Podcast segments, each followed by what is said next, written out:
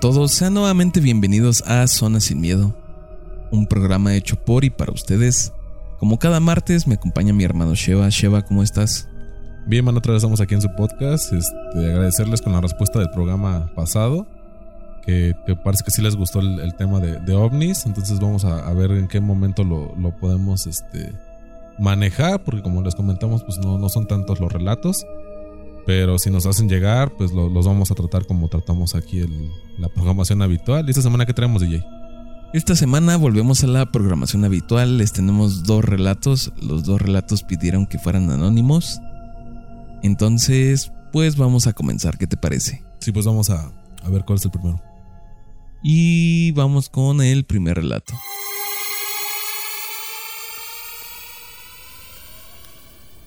Mi mamá quiere que cuente una de sus experiencias paranormales que le sucedió en 1996 aproximadamente, cuando el Internet estaba dando inicio en México. Voy a relatarlo en primera persona para que se pueda entender mejor. Contraté el servicio de Internet cuando apenas estaba siendo conocido. Mi mejor amiga no tenía Internet y ella quería conocer el funcionamiento, así que la invité una tarde de fin de semana. Estuvimos navegando y conociendo las funcionalidades. Se nos había ido el tiempo rapidísimo y nos dimos cuenta que ya eran las tres y media de la mañana. Así que yo le dije que se quedara a dormir para que no se fuera sola tan noche a su casa. Pero mi amiga se negó y solo me preguntó si pasaban taxis por ahí. Le dije que sí y la acompañé a tomarlo afuera de mi casa. En el tiempo que estuvimos esperando el taxi, Estábamos cerca de una escuela que se encuentra a pie de calle. Estábamos una enfrente de la otra cuando empecé a escuchar risas y murmullos de hombres. Por lo que empecé a buscar a la espalda de mi amiga, que era de donde yo escuchaba que provenían las risas y murmullos, pero no veía a nadie por ningún lado. Esto pasó varias veces durante el tiempo que tardó en llegar un taxi, que fueron aproximadamente unos 25 minutos. Al día siguiente mi amiga me marca por teléfono y comentamos de inicio sobre el internet y posterior a eso ella me preguntó, ¿recuerdas que anoche mientras esperábamos el taxi, como que empezaste a buscar algo detrás de mí? ¿Qué era lo que estabas buscando? A lo que yo le respondí. Se escuchaban risas y murmullos de hombres, pero no te quise decir nada para que no te pusieras nerviosa y pensaras que posiblemente había hombres tomando. En sí no vi nada, Solo los estuve escuchando, pero en ningún momento vi a alguien. A lo que ella me contestó. Si había alguien, yo los vi. Eran dos hombres vestidos de monjes, pero como ya ves que me falla la vista, no les vi los rostros y veía que ellos nos estaban viendo a nosotras. Y en ese momento nos dimos cuenta que cada una tuvo sus diferentes percepciones. Yo los escuché y ella los vio. Posterior a eso, en una revista local de Guanajuato, que hace investigaciones sobre los inmuebles, salió que esa escuela antiguamente era un monasterio. Sí, bueno, de entrada agradecerle a la persona que nos comparte su, historia, bueno, la de su mami. Eh, no sé, güey. Mm, yo he escuchado en algunos lados esta como percepción de la misma situación o del mismo fenómeno, pero de manera diferente. Ya sea que vean una sombra, de una forma tal vez era un hombre, eh, no sé, con sombrero o algo así. Y la otra persona le pregunta te dice, no, es que yo ni siquiera le vi la forma, yo nada más vi que era una, una sombra pues bastante tétrica o bastante eh, como agresiva. Y dices, bueno, pues yo lo vi como un hombre que nada más estaba ahí parado. Eh, en este evento que nos platica esta persona, pues al final fue lo mismo. su amiga escucha, digo, ella sí ve a los estos monjes, a estos frailes, y su, y su mamá escucha las voces o las risas o los murmullos de estas personas. No sé, me llama mucho la atención eso. No sé si te he escuchado algo referente a como que el mismo evento con diferentes percepciones, DJ. No, ¿qué crees que esto me trasladó a la historia que nos vino a contar Jerry? Que había un monje en su casa. Ah, sí. Como que estas historias de monjes son comunes. Yo he escuchado varias historias en las que relatan que ven a un monje, que ven a una persona con estos hábitos de monje y que no les dice nada. O sea, generalmente esta historia la cuentan sin más interacción más que verla a la persona. No había escuchado una historia en la que dijeran que se escuchaban como que estas risas y murmullos. Y sí, lo que señalas, pues es bastante característico de, de esta historia, en que una amiga los ve y otra los escucha. Esto sí llama mucho la atención porque nos da a entender que no siempre la, este tipo de apariciones o este tipo de fenómenos los percibimos como, como son, ¿no? En este caso una lo ve, otra lo escucha. Imagínate esto en otras en otros relatos que nos han mandado o en otros relatos que relatos que hemos escuchado en que nos dicen, es que yo vi esto, a lo mejor si hubiera otra persona ese mismo momento hubiera escuchado algo. Porque nada nos cuentan, es que yo vi que se apareció o yo vi la imagen o yo vi esto. Pero a lo mejor si hubiera otro testigo, ese testigo te podría decir, es que yo no vi nada, pero en ese momento yo escuché que alguien pedía ayuda o que alguien se lamentaba o algún otro sonido pues de estos que son característicos de, de estos fenómenos. Entonces esto es lo que hace que se me haga demasiado interesante este relato. Eh, o también el, hecho, ¿no? De que tal vez tú estés en una habitación o vas caminando con alguna persona y tú llegas a percibir algo y la otra persona realmente no percibe nada, pero el hecho de que tú te pongas muy nervioso o que también, como lo hemos platicado, hay personas que son más sensibles a este tipo de eventos, que, que sepan o, te vean de esa manera tan nerviosa, tal vez que, no sé, que se te dice la piel o que se te quiebre la voz del miedo, que, que tal vez tú como acompañante no lo ves, no, no lo entiendes de esa manera, pero si más adelante o al punto en el que van a llegar estas personas que, van acompañadas, eh, refieren a esta historia, Dice, pues mira, yo no vi nada, pero la verdad yo vi cómo se puso esa persona. Dice, y la verdad yo jamás en los años que llevo de, de conocerlo lo había visto tan espantado, tan asustado, tan ansioso por algo de que él me decía, es que cómo es posible que tú no lo veas, si es tan, como que tan evidente. Sí, yo he escuchado que todo el tiempo suceden este tipo de cosas en todos los lugares, ¿no? Pero habemos personas, por ejemplo en mi caso, que nunca somos susceptibles a ver o escuchar lo que está sucediendo. O sea, yo nunca he visto ni he escuchado nada de este tipo. Pero a lo mejor alguna persona con este tipo de, de don o de estas facultades me acompañara en los lugares en los que he estado, a lo mejor esa persona sí tiene esta, esta facilidad de ver y escuchar. Y a lo mejor me va a decir, oye, es que aquí se siente una vibra extraña, ¿no? A lo mejor la percibe así. ¿O qué crees que escuché que alguien me hablaba? ¿O vi que de repente pasó una sombra? Pero como en mi caso pues, no nunca he visto nada, pues me cuesta más no creer, sino ver. Como que creo que a las personas que que no creemos en esto o que no estamos familiarizadas con estos fenómenos, es raro que nos suceda algo. En cambio, personas que, que toda su vida han estado como más apegadas a esto, que tienen una cierta facilidad, pues todo el tiempo están viendo y escuchando cosas que la gente común como yo o como nosotros no, no tienen ni idea de que existen. Pero te digo, aquí lo más extraño del caso es cómo cada una percibió algo distinto. Y al final si cuentas, si juntas los dos puntos de vista, te cuadran perfectamente. Es como si se había alguien sí pasó algo y cada quien lo vio de una forma distinta. No, y, todavía va el punto tercero, ¿no? Que dice la persona hasta el final que en el relato eh, ellos vieron o constataron que en una revista que se dedicaba como a, a, investigar lugares emblemáticos o sabes dónde vives, ese tipo de revistas a veces locales o periódicos locales que hacen esta pequeña investigación dentro de, de su municipio, de su estado y dice que en esa escuela antes había un monasterio, entonces toma como que más relevancia o más, eh, pues más certeza con respecto a lo que están hablando estas personas, de que ahí sí había este tipo de, personas viviendo, los monjes, porque antes pues allí era un monasterio. Sí, te viene a confirmar lo que viviste, ¿no? Sí. Es como, bueno, ya tiene un sentido. No, no lo imaginé, no, no aluciné, no, no fue un juego de mi mente, sino esto sucedió y la revista o este artículo que leí le da el respaldo. Dice que yo, yo en ningún momento lo aluciné, lo imaginé ni nada, sino que sucedió y ya tiene el sustento de que antes ahí era un monasterio. Entonces ya cobra más fuerza lo que viviste, es como decir, ah, bueno, ya entiendo por qué vi lo que vi o por qué escuché lo que escuché.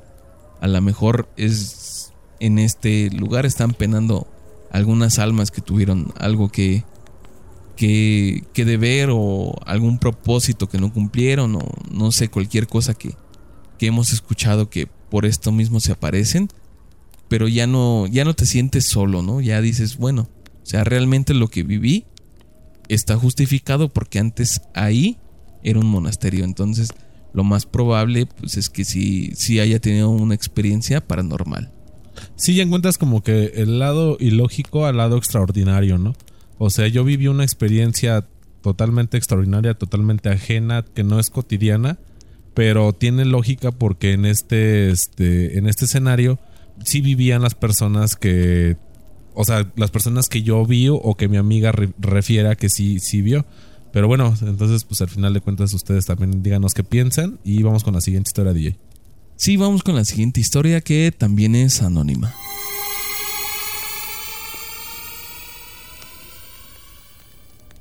Les platico.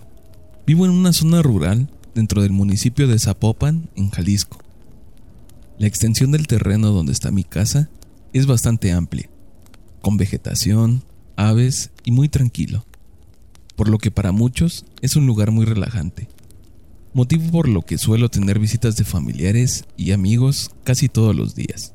Desde que me acuerdo, muchas de esas visitas se sorprendían y me comentaban que algunas veces habían visto por las ventanas una mujer caminar dentro de la casa. Incluso me preguntaban quién era la mujer, pero evidentemente no había nadie. Al principio no creía en lo paranormal y no le daba importancia a sus comentarios, pero conforme pasó el tiempo, tuve algunos encuentros paranormales o inexplicables, los cuales me hicieron creer en su existencia. Un día regresaba de trabajar, ya comenzaba a caer la noche. Mis tres hijas estaban en la sala viendo la televisión. Agotada del día, me recosté en la cama para descansar. El sueño me fue venciendo poco a poco hasta quedarme completamente dormida.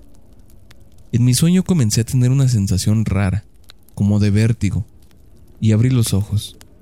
Ya había oscurecido y a pie de la cama vi la figura de una mujer de espaldas, vestida toda de negro y de baja estatura. Me sorprendí, y al no poder distinguir con claridad quién era, comencé a llamar por su nombre a cada una de mis hijas, pensando que era una de ellas, pero ninguna me respondió. Al nombrar la última de mis hijas, la mujer volteó a verme. Parecía traer un velo que cubría su rostro dio media vuelta y desapareció. De inmediato se me erizó la piel y me levanté para prender la luz. No había nadie. Mis hijas seguían en la sala viendo la televisión tranquilamente y ninguna estaba vestida de negro, por lo que me dejó aterrada, con muchas dudas de lo que había visto. Les pregunté si alguna había ido al cuarto y me respondieron que no. Después de ese día comencé a ver sombras y escuchar ruidos en la casa por lo que comencé a poner más atención a los detalles. Una noche, mientras dormía, escuché claramente como si rascaran un espejo que tengo en mi cabecera, además de que se sentía una fría brisa que salía de ahí. A pesar de ser mayo y tener temperaturas de unos 28 grados por las madrugadas, sorprendida me levanté en busca de algún animal o insecto que estuviera haciendo ese ruido, pero no encontré nada. Volví a acostarme y después de unos minutos se escucharon leves golpes en el espejo, como si lo hicieran con los dedos. No le di importancia y seguí dormida. Por la mañana me levanté apurada, ya que no sonó la alarma del celular, ya que se había descargado a pesar de estar conectado. Pensé que muy probablemente se había ido la luz y no se cargó, o ya no servía la batería, pero era imposible la sincronización de los hechos. Las noches siguientes sucedieron lo mismo, Escuchaba ruidos por el espejo, veía sombras y se descargaba mi celular. Aunque extrañamente, la carga del celular duraba durante todo el día y solo al ponerlo cerca del espejo, en minutos ésta se bajaba por completo, por lo que tuve que cambiar de enchufe alejado del espejo, lo cual extrañamente solucionó mi problema en la batería del celular. Una tarde llegué a casa y mi hija mayor me comentó aterrada que horas antes se había acostado en mi cama y mientras se quedaba dormida escuchó un ruido en el espejo y que al abrir los ojos una mujer estaba asomándose por el espejo con una mirada fría y fijamente sobre ella. De la impresión salió del cuarto gritando y no quiso regresar ni por su celular, que había dejado cargando en el mismo lugar donde yo lo dejaba. Entramos y revisamos su celular. Estaba completamente descargado, a pesar de estar conectado. Platicamos de lo sucedido e intentamos encontrar el lado científico del problema de que se descargaran las baterías de los celulares, e hicimos algunas pruebas. Mi hija puso a cargar su celular en el otro enchufe, lo apagó y lo puso cerca del espejo durante algunas horas. Al intentar encender el celular, este no prendió estaba completamente descargado. Definitivamente era algo raro lo que sucedía con el espejo.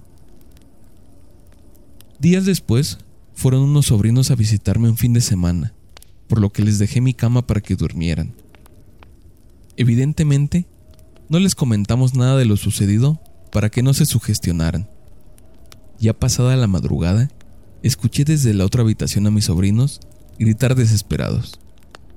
Fui rápidamente a ver qué sucedía y los encontré de pie viendo la cama. Me preguntaron si había temblado, ya que dicen que al estar dormidos en la cama, sintieron cómo se movía. Incluso que al levantarse, la cama seguía moviéndose.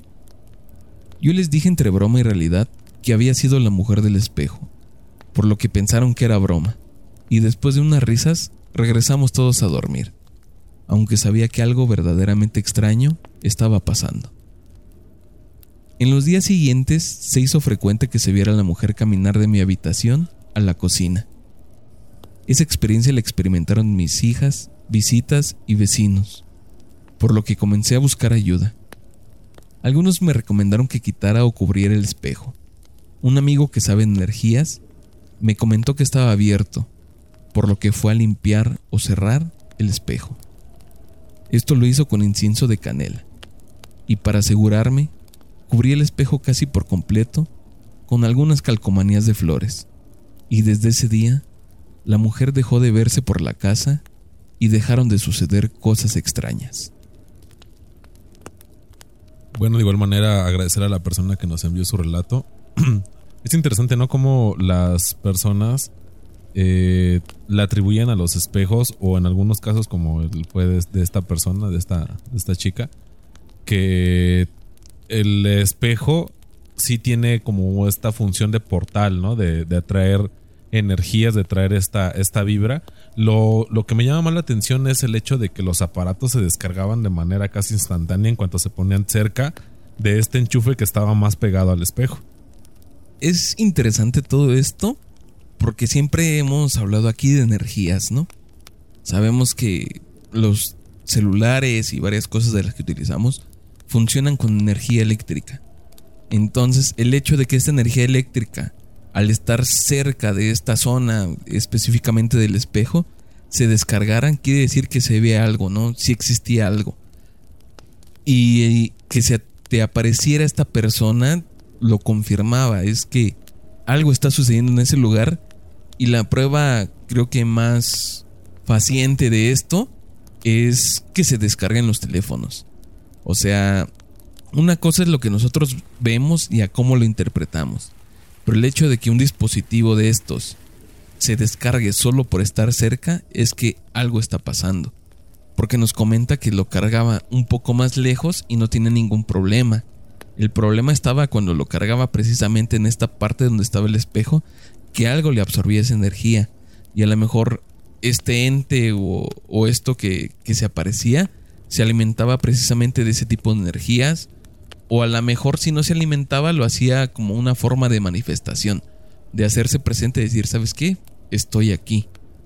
Esto es lo que me llama demasiado la atención del relato, y la parte en que no solo fue la chica la que lo vio, sino fueron varias personas las que vivieron esta aparición y todas comentaban lo mismo, que, que se veía la señora y que sus equipos se descargaban ahí.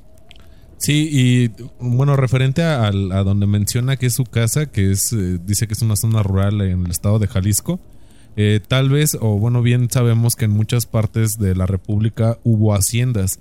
Entonces tal vez su casa, digo, sin, sin conocimiento como tal del tema, pero tal vez en su casa hace tiempo fue una hacienda y desafortunadamente ahí donde está su casa pues ya este, construida, enterraron o, falleció una persona de manera pues trágica, ¿no? Porque también hemos referido de que hay veces que las personas que fallecen en situaciones pues no tan, tan normales, tan naturales, se quedan impregnadas en este en estos lugares y como lo mencioné al principio, que los espejos son portales a que estas eh, energías atraviesen del plano en el que existen, lo ocupen como un portal. De hecho, no sé si, has escuchado que, o al menos en, mi familia, tienen esa costumbre de que los primero y 2 de noviembre tapen los espejos. Porque por ahí llegan malas energías que no son tus invitados, tus difuntos. Entonces, a un tiempo, y en al menos en Guerrero, de donde platico muchas de las historias que he comentado en el podcast, se tiene la tradición de que le pongas una toalla a cualquier espejo para evitar que energías que no sean pertenecientes a tu familiar que recibes, porque ellos creen, o, al menos lo que han inculcado en mi familia, es que la familia entra por la puerta, entra como un, como un visitante más a la casa y entra pues por la puerta, pero estas energías, estas eh, entidades, tal vez, y bueno, ya lo mencionan más como demoníacas, como malos espíritus, entran a través de los portales porque se abren, es una puerta como la película de Coco que también la hemos referido varias veces. Se abre este puente en, en los dos mundos y pueden ingresar o por la puerta o porque pusiste la ofrenda o por los espejos. Entonces, eh, al menos en, en mi familia se tiene la costumbre de tapar algunos espejos para, o al menos los más grandes, para evitar que entren ese tipo de energías y absorban la energía vital de la casa, o en este caso, la energía de los aparatos electrónicos. Sí, esto no lo había escuchado. Bueno, esta parte en que el 1 y 2 de noviembre se taparan. Yo lo había escuchado en. en cuando fallece algún familiar que, que se taparan los espejos o objetos que lo reflejen como televisiones que te dan un reflejo que también se tapen, porque también sirven como un espejo. Y se tiene esta creencia de que los espejos son portales. Incluso he escuchado que te dicen que, que tener un espejo frente a tu cama no está bien. Que tienes que moverlo o taparlo porque algo puede suceder. En la noche cuando te acuestas, pues no, no está bien que tengas un espejo frente a ti. Y también es esta... Bueno, yo creo que estos son como que más creepypastas o estas historias más contemporáneas en que te dicen que, que no debes pararte frente al espejo con una veladora, con una mm, vela, o que no puedes tener dos espejos enfrente, o sea, uno enfrente del otro que no los puedes tener. O sea, hay varias historias referentes a los espejos. Y sí, siempre se manejan como que son unas puertas, unos portales donde seres no deseados pueden entrar a tu hogar realmente no sé de dónde venga esta creencia. Estaría interesante que, que tal vez hiciéramos una investigación sobre esto y traérselas más adelante para, para darles como una asesoría de, de qué está pasando con los espejos. Porque todos tenemos espejos en nuestra casa para cualquier fin que queramos. Pero dar como esta información a, a la gente que nos escucha, decirles dónde pueden tener sus espejos y dónde no. Porque a lo mejor de una u otra forma los está afectando en su día a día. Sí, de hecho e, es interesante con el tema de los espejos porque en la antigüedad, haz de cuenta que ahorita todos tenemos en casa, como bien lo mencionas, un espejo. De hecho, hasta hay cepillos que tienen en la parte posterior un espejo. De lo pues barato o de lo fácil que es conseguir un espejo en estos días.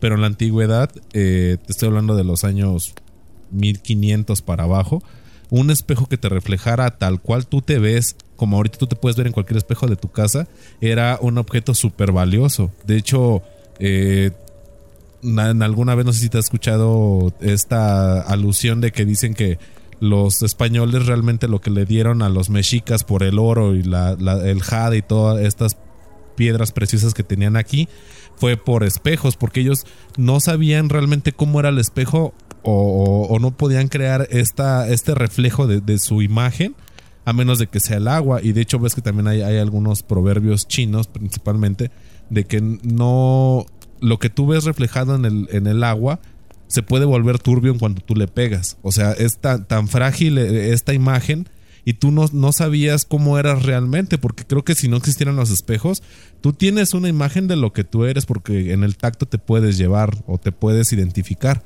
Pero hasta que tú te ves en un espejo, ya sabes que tú eres tú.